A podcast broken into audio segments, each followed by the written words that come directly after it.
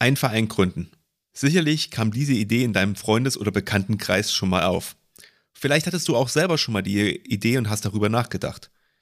Deswegen wollen wir in der heutigen Episode dir eine Anleitung an die Hand geben, wie du am besten einen Verein gründen kannst.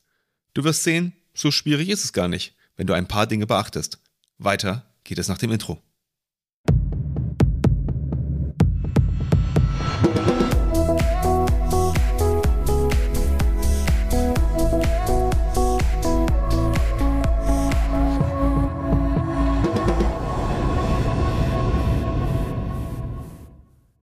Herzlich willkommen im Vereinsstrategen Podcast, dein Podcast rund um die wichtigen Themen des Vereinslebens. Ich bin Martin und neben mir sitzt der Pascal und wir möchten auch heute wieder dir unser Know-how vermitteln, damit du zu einem echten Vereinsstrategen werden kannst und dir neue Ideen für das Ehrenamt liefern. Wir haben heute ein Thema, was man eigentlich auch als das Thema einer ersten Episode ansehen könnte. Wir wollen nämlich heute über Vereinsgründung sprechen.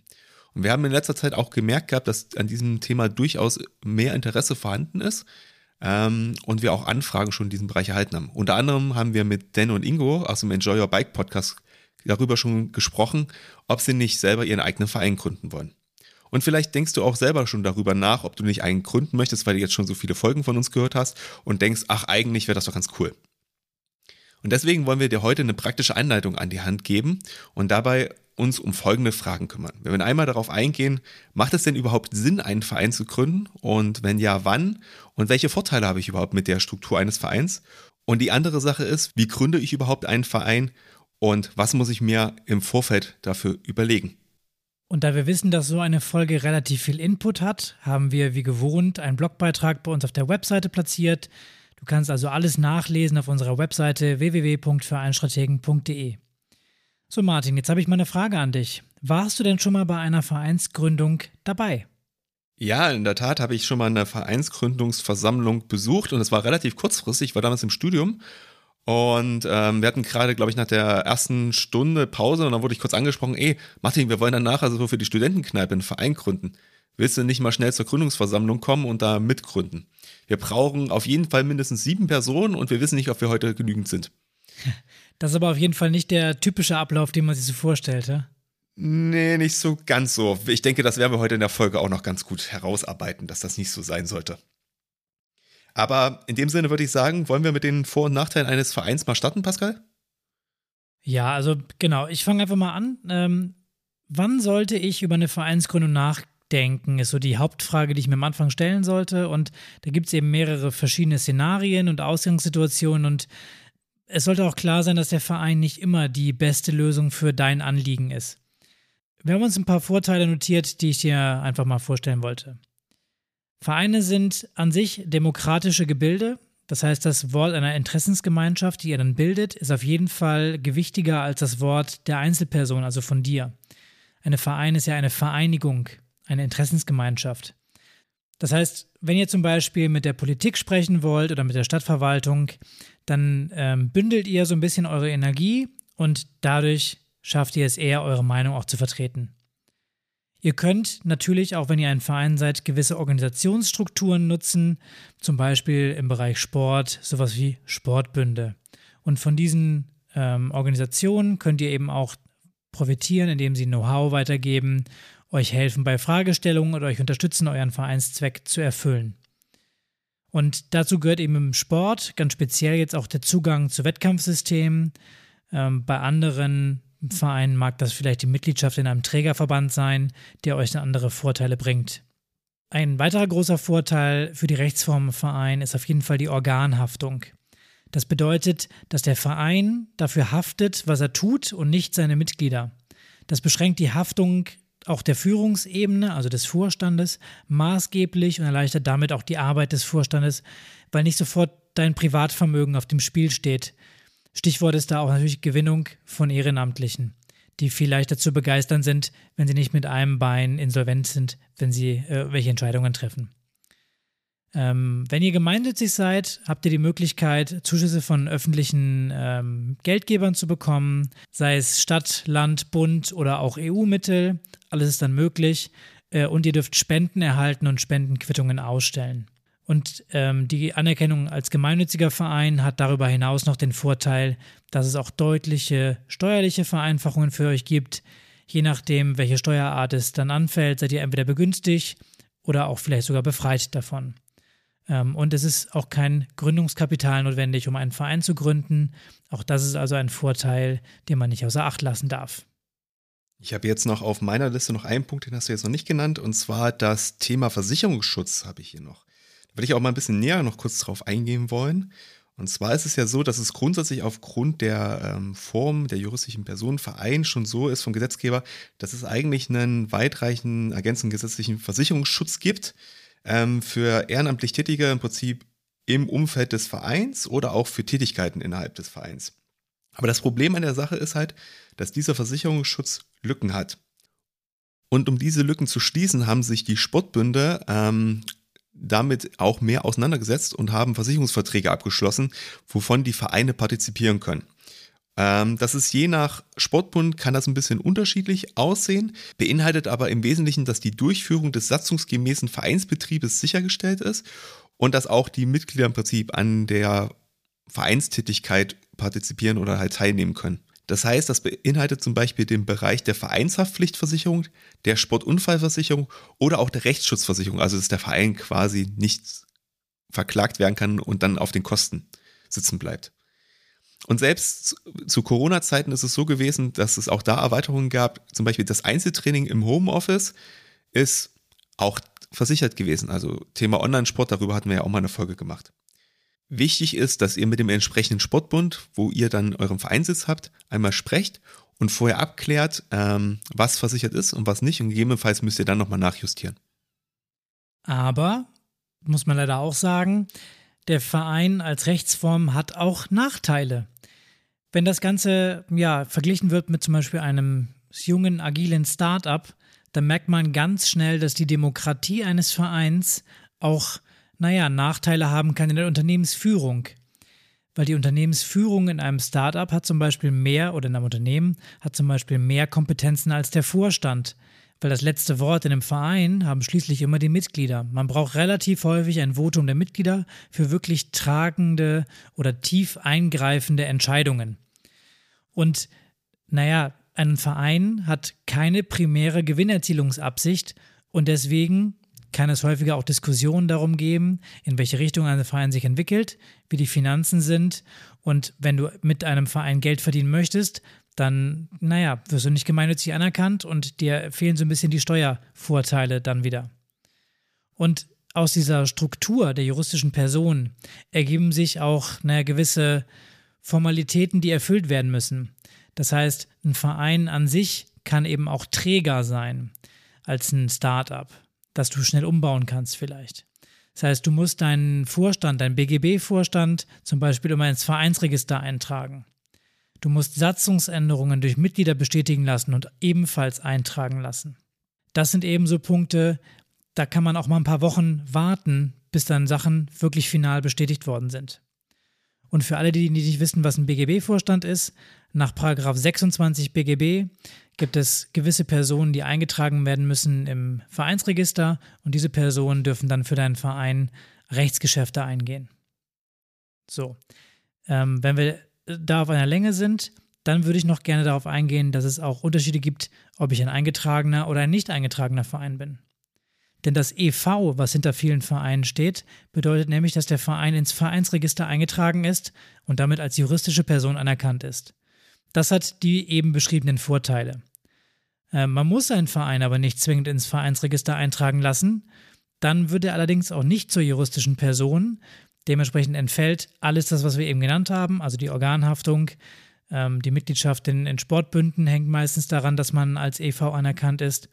Und ähm, von daher macht man sich damit nur unnötige Baustellen auf. Ähm, hier kann es gegebenenfalls auch Haftungsproblematiker geben, wenn du im Vorstand dann bist. Ähm, und ja, gerade der Sinn der Vereinsgründung ist doch oftmals auch, dass es eben diese Vorteile, die wir genannt haben, gibt, dass man eventuell steuerbegünstigt ist, wenn man als gemeinnützig anerkannt ist und dass man eben seinem Hobby unbeschwert nachgehen kann.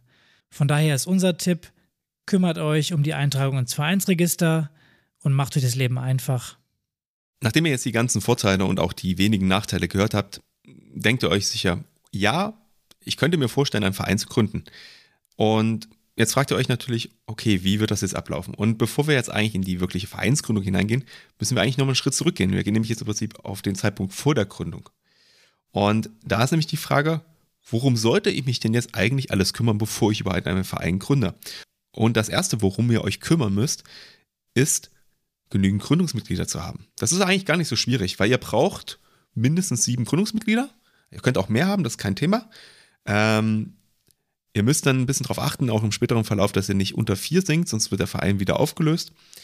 Aber wenn man ehrlich ist, diese sieben Personen zu finden, ist jetzt auch nicht unmöglich. Also ihr könnt ja mal im Bekanntenkreis nachfragen, wenn ihr jetzt schon sechs oder fünf Personen seid. Ähm, ihr könntet auch mal, wenn ihr jetzt eine jüngere Zielgruppe ansprechen wollt, vielleicht auch mal über Social Media versuchen, noch zwei oder drei Leute zu finden. Oder ihr macht einen Aushang, wo ihr wisst, dass es im Prinzip Kontaktmöglichkeiten gibt, ähm, wo gegebenenfalls Interessenten für den potenziellen Verein verfügbar sein könnten. Wir empfehlen euch aber grundsätzlich, dass ihr schon darauf achten solltet, dass ihr eigentlich mehr als sieben Gründungsmitglieder habt. Das hat nämlich ganz einfache Gründe. Ihr müsst nämlich auch euch überlegen, wie euer Vereinszweck eigentlich am Ende aussehen soll. Also was für eine Sportart ihr quasi im Verein haben wollt, ob ihr Basketball haben wollt oder Handball. Und dieser Vereinszweck muss natürlich auch irgendwo in ein, ich nenne es mal Geschäftsmodell münden, ähm, was im Prinzip sich selber tragen muss. Also der Verein muss ja überlebensfähig sein. Und da gibt es ein paar Punkte, auf die muss man achten, bevor man gründet. Und ich würde mal sagen, weil ich gerade schon die Sportart erwähnt habe, das ist die Grundlage für alles, oder Pascal? Also wenn wir im Sport sind, dann auf jeden Fall. Ähm, und es gibt halt mehrere Szenarien auch. Also ähm, wenn du jetzt die Gründung am Reißbrett hast, also es gibt noch gar nichts, dann ist sicherlich äh, die Überlegung, einen Einspartenverein vielleicht aufzumachen, ähm, sich eine Sportart rauszusuchen. Man braucht mindestens sieben Leute. Dann hat man also schon mal irgendwie eine kleine Mannschaft beisammen und dann kann man ein eigener Verein sein. Es gibt aber auch Konstellationen, in denen ist es halt nicht ganz so einfach ähm, weil es eben vielleicht schon eine gewisse Vorgeschichte gibt. Also zum Beispiel einer Vereinsfusion, wenn ich aus zwei Vereinen einen machen äh, möchte, dann ist halt die Diskussion nicht Einsparten- oder Mehrspartenverein, sondern da muss ich mich halt dementsprechend aufstellen, schauen, ähm, ja, gibt es vielleicht eine gewisse Zusammenlegung, also wie funktioniert das Ganze auch in der organisatorischen ähm, Struktur dann dahinter ähm, ja, wenn ihr oder wenn du vor der Entscheidung stehst, am Reißbrett zu gründen und mit deinen Kumpels, Freundinnen, Freunden, wie auch immer, einen Verein aufzubauen, ähm, dann solltest du dir auf jeden Fall überlegen, was der Martin gerade schon gesagt hat, was ist euer Vereinszweck, wie könnt ihr den langfristig erfüllen, dann habt ihr vielleicht einen Einspartenverein, ähm, das reicht am Anfang auch vollkommen aus. Es ist einiges an Arbeit zu tun, wenn man gerade ganz frisch startet. Und ähm, genau, dieser Vereinszweck ist eben das Wichtige, weil darum dreht sich im Prinzip alles.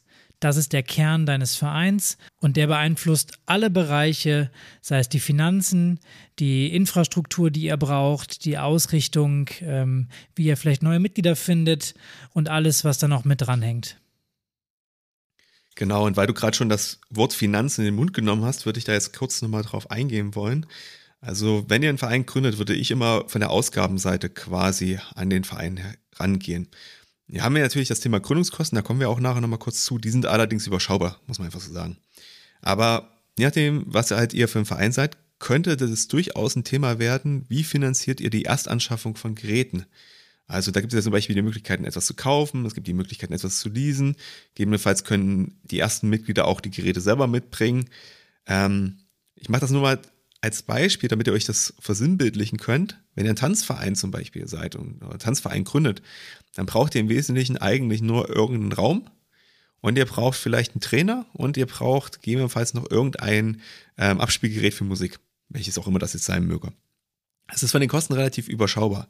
Wenn ihr allerdings Geräteturnen bei euch machen wollt, dann wird es schon ein bisschen preisintensiver, weil ihr müsst die Geräte erstmal äh, beschaffen und müsst sie auch irgendwo lagern.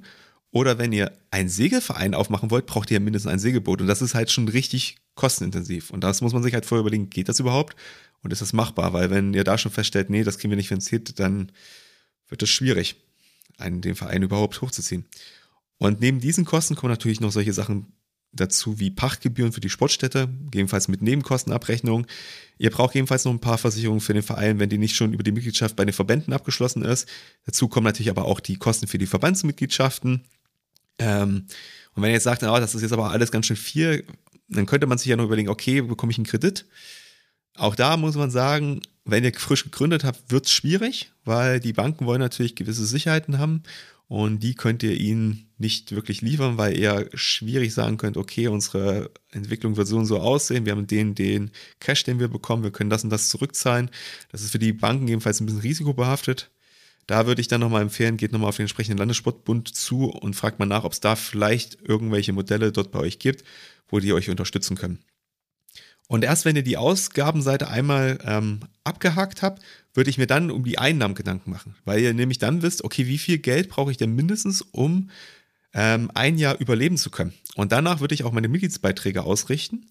Ähm, und deswegen ist auch so wichtig, dass ihr wisst, wie viele Gründungsmitglieder ihr ungefähr habt. Und das würde ich einmal hochrechnen und ähm, würde dann gucken, was kommt dabei raus. Gegebenenfalls habt ihr auch noch ganz am Anfang ein oder zwei Sponsoren oder habt noch eine Spende. Die kann man natürlich ein bisschen einrechnen, aber ich würde auch immer ein bisschen Puffer lassen, falls ein Mitglied zum Beispiel austritt oder zwei Mitglieder. Einfach um auf Nummer sicher zu gehen an der Stelle. Ähm, und so würde ich eigentlich anfangen, erstmal das zu konstruieren auf der finanziellen Seite. Ähm, der andere Punkt, den Pascal ja auch schon angesprochen hatte, ist das Thema Infrastruktur, also Sportplätze, Räume, Hallen. Ähm, bei den Sportplätzen und den Hallen ist es ja meistens so, dass die in städtischer Hand sind. Also hier muss man vorab eigentlich erstmal mit den entsprechenden Kommunen sprechen, wie sind die Kapazitäten?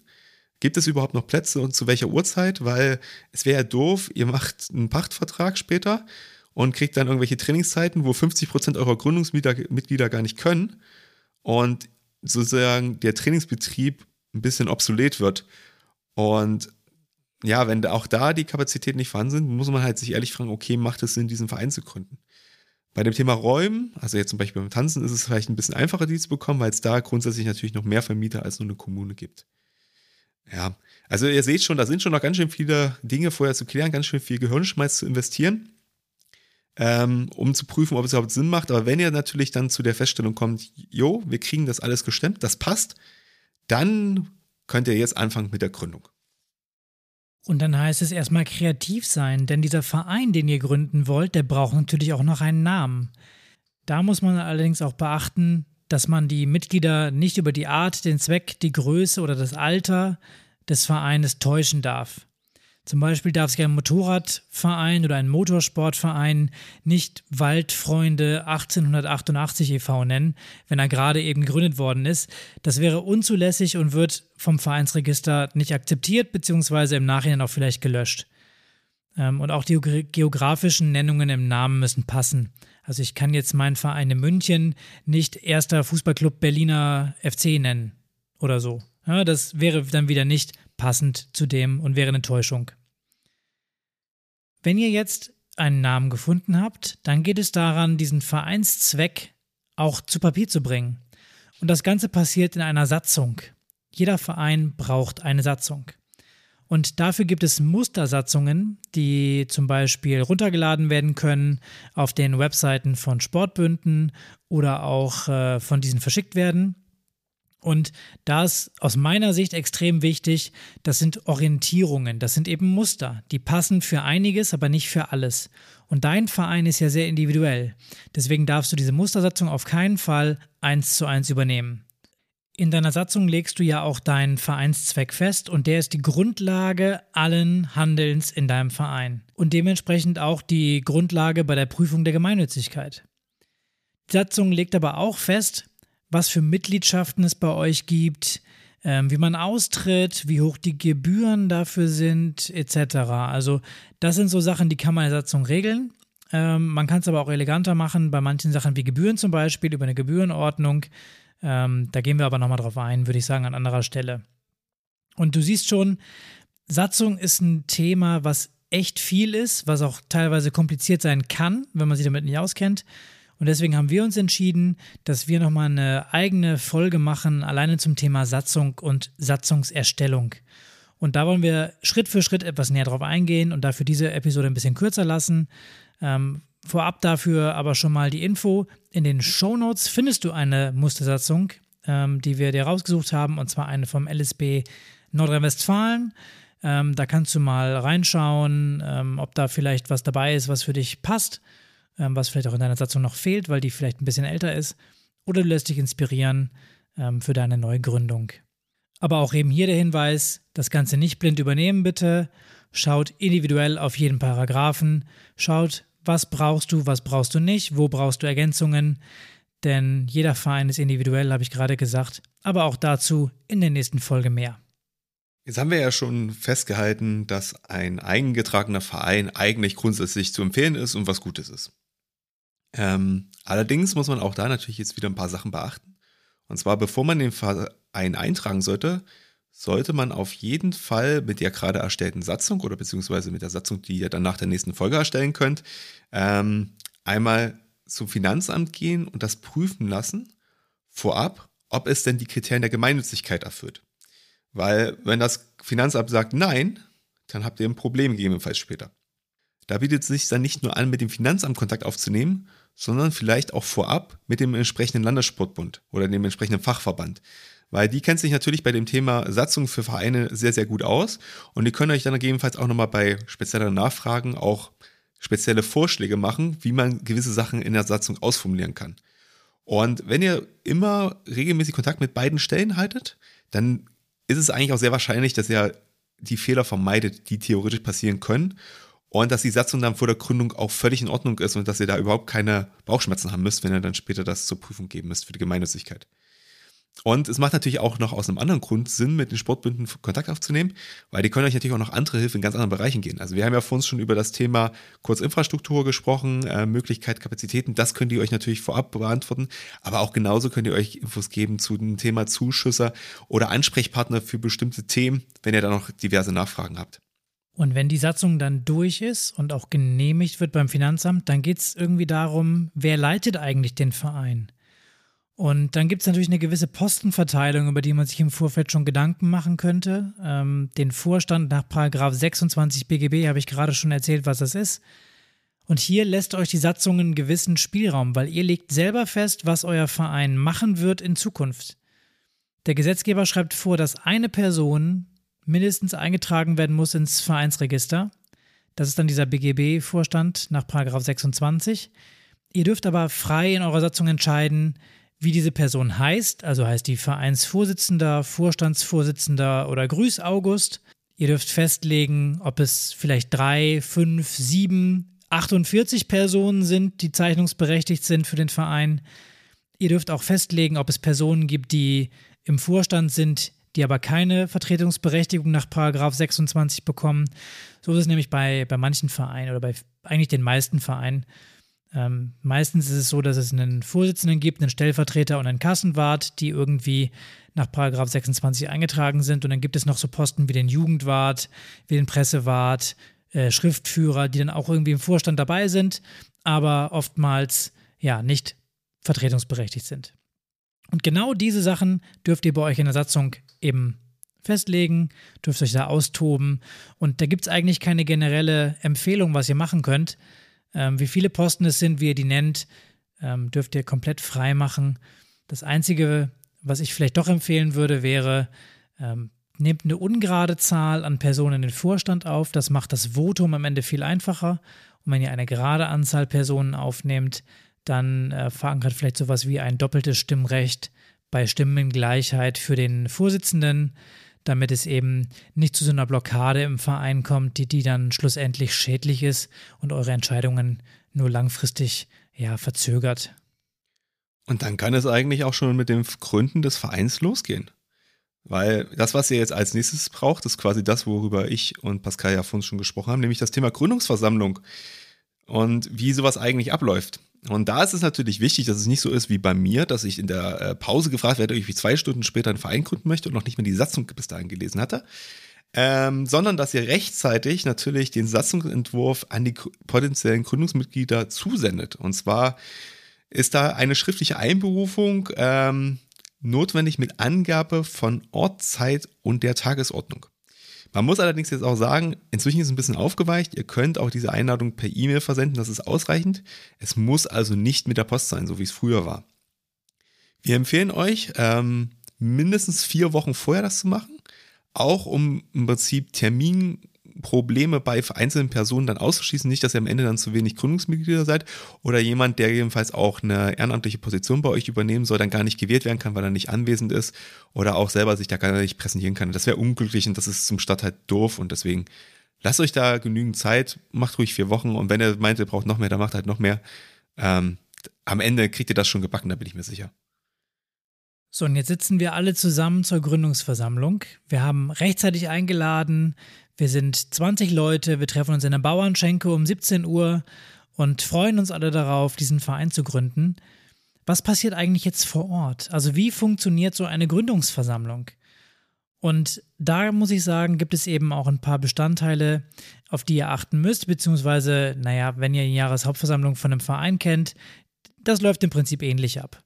Also ihr braucht wieder eine, einen Protokollführer, ihr müsst also eure Beschlüsse protokollieren und ein sogenanntes Gründungsprotokoll anfertigen.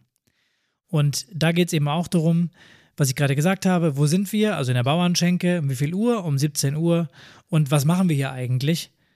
Also wir gründen einen Verein. Das Ganze geht auch online, allerdings müsste man da vorher mal mit dem Registergericht in Kontakt treten, weil das für die auch noch so neu ist. Ähm, naja, ihr wisst es ja, deutsche Bürokratie. Ähm, vielleicht haben die da ein Problem mit. Unsere Empfehlung, trefft euch in der Kneipe. Haltet auf jeden Fall fest, wie viele Mitglieder sind anwesend. Dabei können auch Kinder und Jugendliche dazu zählen. Die brauchen allerdings eine schriftliche Einwilligung ihrer Eltern. Danach geht es dann darum, festzustellen, ob die Einberufung der Gründungsversammlung vernünftig und rechtmäßig war. Also sind alle Mitglieder, die heute Abend anwesend sind, ordnungsgemäß eingeladen worden. Und wenn das nicht passiert ist, dann, naja, solltest du an dieser Stelle aufhören, weil dann sind alle Beschlüsse der Versammlung gegebenenfalls nichtig und können angefochten werden. Und das wollen wir ja auch nicht. Und dann geht es schlussendlich auch noch darum, welche Tagesordnung wird heute eigentlich besprochen und gegebenenfalls beschlossen? Dann müssen wir als nächstes noch über das Thema Versammlungsleiter und Protokollführer sprechen. Und zwar muss natürlich durch diese Versammlung auch ein Versammlungsleiter führen, also eine Person, ähm, die im Prinzip sagt, okay, wer hat Wort, wer darf jetzt sprechen und so weiter und so fort. Im Normalfall ist es auch so, dass die ganz gerne dann zum ersten Vorstandsvorsitzenden gewählt wird, wenn ihr vorher schon ein bisschen über die Position mal gesprochen habt. Und der Protokollführer ist eigentlich logisch, das ist derjenige, der eigentlich dieses Gründungsprotokoll festhält, über das wir gerade sprechen. Ähm, ich persönlich würde empfehlen, dass man einen Vorentwurf macht, weil ja eigentlich schon ziemlich klar ist, was in der Versammlung besprochen wird oder werden soll. Ähm, und dann muss man nur noch einzelne Punkte ergänzen. Dann muss man nicht wieder das ganze Protokoll komplett runterschreiben. Dann ist natürlich immer noch die Frage, okay, seid, sind wir überhaupt beschlussfähig? Also haben wir sieben Mitglieder jetzt zusammen an dem Tag? Dann muss man gucken, okay, auf dem Gründungsprotokoll haben wir jetzt zu allen Tagesordnungspunkten auch die entsprechenden Beschlüsse ähm, festgehalten, beziehungsweise haben die die entsprechenden Wahlen durchgeführt. Also da ist es dann wichtig, dass ihr auch die Art der Abstimmung einmal festhaltet und auch das zahlenmäßige Ergebnis, also wie die Abstimmung zu dem jeweiligen Tagesordnungspunkt ausgegangen ist. Und dann haben wir natürlich noch den Punkt, über den eigentlich gar nicht mehr so viel zu diskutieren ist, weil ihr habt euch ja vorher schon einen Namen überlegt. Und aber ja, ihr müsst natürlich noch über diesen Namen offiziell beraten und dann auch abstimmen. Ähm, aber eigentlich sollte es da keine Probleme geben, weil, wie gesagt, das ist ja vorher eigentlich schon allen besprochen worden. Ähm, wenn jemand doch noch Anmerkungen haben sollte, muss man die natürlich aufnehmen, auch in das Protokoll. Und ähm, was wir aber auf jeden Fall nicht empfehlen, ist, dass ihr anfangt, während dieses, dieser Gründungsversammlung nochmal an der Satzung herumzuschrauben. Also weil jetzt ein Mitglied ähm, da jetzt Einwände gegen hat oder so, dann würde ich eher vielleicht das Ganze abbrechen und dann entsprechend nochmal den entsprechenden Stellen Rücksprache halten, wenn es kritisch ist. Und dann gegebenenfalls nochmal eine Gründungsversammlung machen, weil nichts Schlimmeres kann passieren, als ihr macht eine ähm, eine Versammlung, gründet euch, ändert nochmal an der Satzung rum und dann geht das aus irgendwelchen Gründen nicht und es gefährdet zum Beispiel eure Gemeinnützigkeit. Das wäre total doof. Und nach all dem Diskutieren muss natürlich auch gewählt werden. Also eine Vorstandswahl darf zum Schluss nicht fehlen. Ähm, ihr habt Kandidaten im, gegebenenfalls im Vorfeld schon bestimmt oder ausgesucht, ähm, dürft ihr dann im Amt bestätigen und auch über die Mitgliedsbeiträge dürft ihr dann sprechen. Also wie stellt ihr euch die Finanzierung eures Vereins dann vor? Und wenn ihr das alles gemacht habt, dann geht es darum, das Protokoll schlussendlich auch noch zu unterschreiben. Alle Gründungsmitglieder müssen unterschreiben. Und ähm, ja, wenn ihr das online gemacht habt, dann müsst ihr das Dokument im Nachgang an alle Leute schicken, postalisch, damit sie danach unterschreiben können. Und dann sind wir eigentlich auch schon durch. Ganz schön anstrengende Gründungsveranstaltung, oder Martin? Ja, aber wenn man vorher alles gut besprochen hat, kann eigentlich nicht so viel passieren. Wir haben uns jetzt nochmal zwei Punkte aufgenommen, wo wir denken, dass es da ein bisschen problematischer vielleicht werden könnte, sind aber auch schon im Laufe der Folge schon ein bisschen so angesprochen worden. Ähm, wir hatten das Thema kurz mit der fehlerhaften Einladung. Also es ist halt wirklich so, wenn ähm, ihr dort einen Fehler macht, ist es so, dass die gefassten Beschlüsse ähm, gegebenenfalls unwirksam sind und ähm, ihr könnt zwar versuchen und sagen, nee, ach, das ist ja gar nicht so gewesen, wir hätten ja trotzdem die Mehrheit gehabt und wir hätten das trotzdem angenommen und so weiter und so fort. Das Problem ist nur, ihr seid in der Beweispflicht. Und wenn jemand hingeht und sagt, ja, ich hätte aber mit meiner emotionalen, empathischen Rede alle Mitglieder davon überzeugt, dass wir das anders machen. Dann habt ihr ein Problem, weil das Gericht würde wahrscheinlich eher dieser Ansicht folgen. Und deswegen passt auf, dass ihr ordentlich einladet. Dann habt ihr da auch nichts zu befürchten, aber sonst habt ihr ein sehr hohes Risiko an der Stelle. Und äh, Pascal hat ja vorhin schon gesagt, dass mit den Kindern, wenn ihr zum Beispiel einen sehr jungen Verein gründen wollt, wo sehr viele Kinder auch Mitglieder werden soll, ähm, Kinder bis sechs Jahren sind grundsätzlich erstmal geschäftsunfähig. Wenn die Eltern einwilligen, dürfen sie aber zwischen 7 und 17 Jahren mit gründen und auch mit abstimmen und sie dürfen sich sogar in den Vorstand wählen lassen. Wie gesagt, wenn ihr das machen wollt, denkt dran, dass ihr euch die schriftliche Einwilligung der Eltern vorab holt, bevor ihr diese Wahl macht. So, jetzt atmen wir einmal kurz durch. Wir haben die Gründung abgeschlossen und befinden uns jetzt in den ja, ersten Schritten des jungen Vereins. Jetzt geht es nämlich um die Sachen, die nach der Gründung passieren. Denn nach der Gründung ist vor der Arbeit im Prinzip. Ähm, nach der Gründung geht es nämlich daran, das Ganze auch ja, zu verfestigen und eben die Eintragung ins Vereinsregister voranzutreiben. Das heißt, ihr müsst die Satzung und das Protokoll der Gründungsversammlung beim Notar einreichen. Der Notar meldet diese Eintragung dann an das Vereinsregister und beim zuständigen Amtsgericht an. Ähm, das Ganze muss auch beim Notar erfolgen, weil äh, ihr könnt das nicht einfach selber machen. Äh, ist halt Deutschland. ähm, die Kosten dafür sind aber relativ überschaubar. Martin hat es schon gesagt. So all-inclusive seid ihr so bei 200 bis 250 Euro für eine Vereinsgründung. Äh, Wenn ihr dann weitere Eintragungen habt oder Ergänzungen, dann kosten die was und auch dann spätere Sachen. Also wenn ihr eine Satzungsänderung habt, auch die muss vom Notar wieder eingetragen werden, kostet euch dann so circa, naja, 80 Euro, je nachdem. Die Notare können da auch gar nicht so viel verhandeln ähm, oder runtergehen, weil es gibt eine gewisse Gebührenordnung an Mindestbeträgen, die sie nehmen müssen. Naja, und dann heißt es erstmal warten. Und das ist äh, ja auch ein gut gemeinter Rat. Man sollte danach so vier bis sechs Wochen den Verein in Gründung ruhen lassen und wirklich nichts tun. Äh, mehr oder weniger. Das hat nämlich damit zu tun, dass der Verein noch nicht eingetragen ist und ihr noch eigentlich noch keine Rechtsgeschäfte eingehen dürft für den Verein.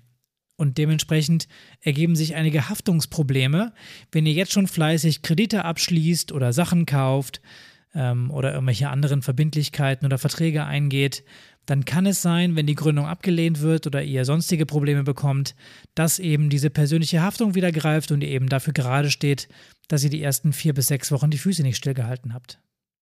Das nennt man dann auch den Vereinsgründungsurlaub quasi, wo ihr dann halt nichts machen müsst. Das ist, glaube ich, auch ganz gut, bevor ihr dann richtig ins Vereinsleben eintauchen könnt und starten könnt. Aber für alle Workaholics habe ich natürlich trotzdem noch eine Sache, die ihr auch in diesen vier bis sechs Wochen machen könnt. Und zwar könnt ihr euch nämlich schon mal um die Anerkennung der Gemeinnützigkeit beim Finanzamt kümmern. Da habe ich ja von uns auch schon mal kurz drüber gesprochen. Ähm, da würde ich euch erstmal empfehlen, dass ihr folgende Unterlagen einreicht. Die sage ich jetzt einfach mal so, damit ihr es einfach mal habt. Ähm, natürlich einmal formloses Anschreiben, das erklärt sich, glaube ich, von selber. Dann ihr braucht einmal einen Antrag auf Freistellung von der Körperschaftssteuer. Ihr müsst natürlich eure Satzung, die ihr ähm, quasi beschlossen habt, ähm, einreichen. Das Protokoll der Gründungsversammlung, das Wahlprotokoll, Vereinsregisterauszug, den ihr quasi schon notariell zumindest einen Stempel drunter habt, dass ihr das beantragt habt. Eure Beitragsordnung und einen entsprechenden Tätigkeitsbericht. Ähm, wenn ihr dann das eingereicht habt, dann ist es sehr wahrscheinlich, dass das Finanzamt euch von den Registergebühren äh, befreit. Das sind ungefähr 80 Euro, die ihr dann sparen könnt. Und das ist doch eigentlich schon mal ganz nett. Da kann man auch schon mal für arbeiten, finde ich. Was ihr noch zum Thema Gemeinnützigkeit wissen müsst, ist, dass sie grundsätzlich vom Finanzamt alle drei Jahre überprüft wird. Das heißt, ihr müsst dann entsprechende Unterlagen da auch schon ein bisschen vorbereiten und zur Verfügung stellen und euch überlegen, wie ihr das quasi später macht. Was ganz wichtig ist und was wir auch schon mal gesagt hatten, bedenkt, ähm, ihr solltet euch erst ins Vereinsregister eintragen lassen, wenn die Satzung vom Finanzamt geprüft ist. Weil, das haben wir gesagt, welche schlimmen Folgen das hat, wenn euch das Finanzamt die Satzung versagt, dann sagt es euch auch die Gemeinnützigkeit damit quasi. Und das hat natürlich erhebliche Nachteile, die wir gerne ausschließen wollen.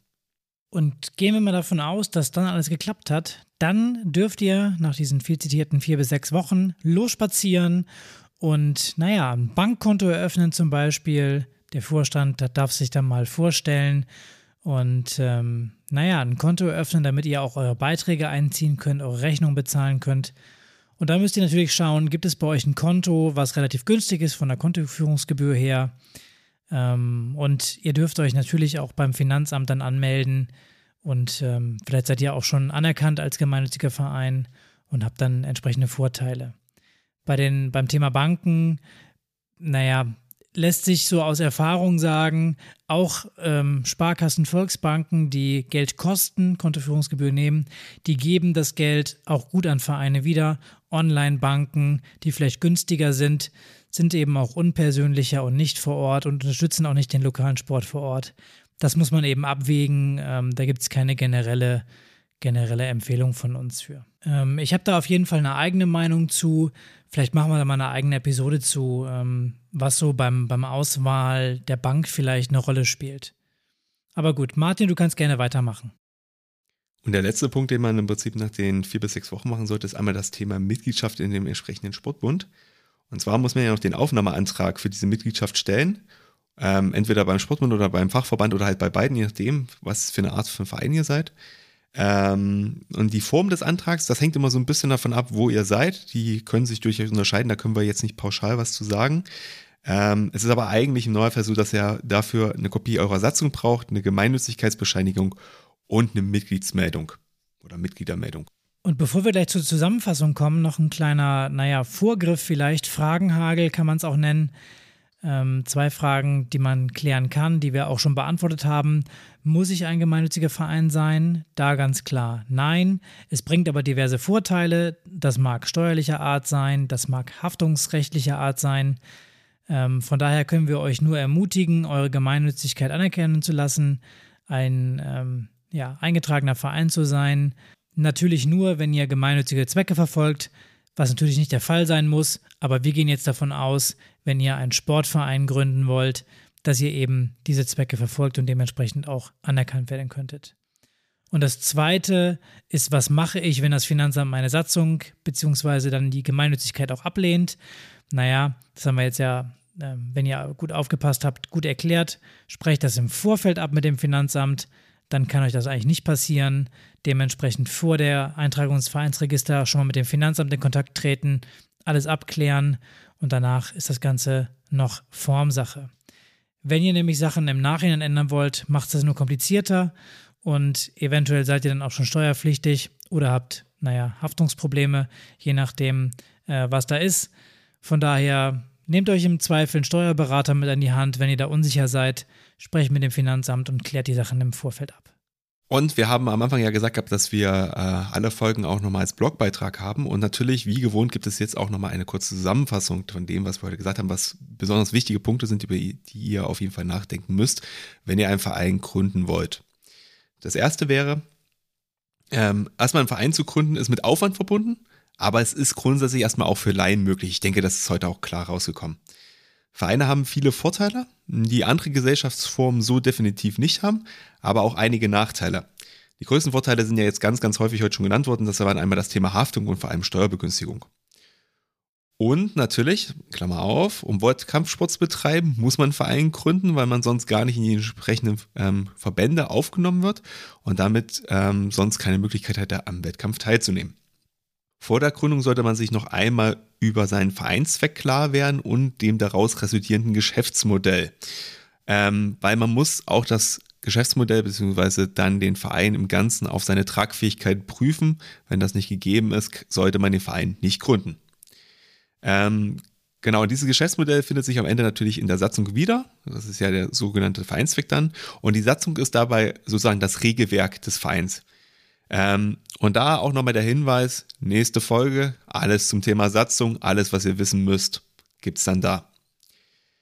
In der Gründungsversammlung wird dann der Verein gegründet. Ähm, hier verabschiedet ihr dann unter anderem die Satzung, wählt euren Vorstand und denkt dran, ihr braucht mindestens sieben Gründungsmitglieder dafür.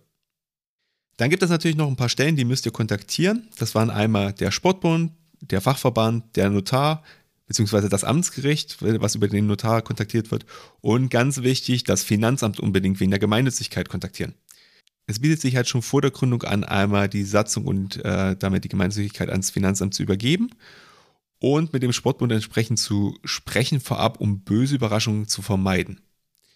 Und der letzte Punkt, den ich mir jetzt hier aufgeschrieben habe, ist, die Kosten für eine Vereinsgründung sind doch sehr überschaubar. Ja, und damit darf ich die Folge dann auch schließen für heute ähm, und bedanke mich ganz herzlich dafür, dass du eingeschaltet hast. Erzähl uns doch, äh, was dich bewegt, was deine Meinung zur Folge ist. Der, uns erreichst du über Instagram, Facebook oder über info.vereinstrategen.de. Und ähm, auch Fragen und Anregungen sind herzlich willkommen. Und ja, schreib uns doch vielleicht mal, welchen Verein du in Zukunft gründen möchtest ähm, oder welche Gründung bei euch vielleicht im Raum steht. Und in der nächsten Folge sprechen wir dann nochmal groß über das Thema Satzung, gehen dann noch ein bisschen detaillierter darauf ein. Und ähm, naja, wenn du Fragen zum Thema hast, dann schreib uns die doch auch gerne per Mail. Vielleicht können wir die ja schon in der nächsten Folge beantworten. Denn so eine Satzung ist auch nichts, was für immer in Stein gemeißelt steht. Es macht durchaus Sinn, dass man eine Satzung alle paar Jahre mal prüft oder ändert. Von daher haben wir auf jeden Fall noch was zu besprechen in der nächsten Episode. Und ähm, naja, dann ein wichtiges, aber häufig unterschätztes Thema. Wir hören uns also in zwei Wochen wieder. In dem Sinne, bleib engagiert und bis zum nächsten Mal.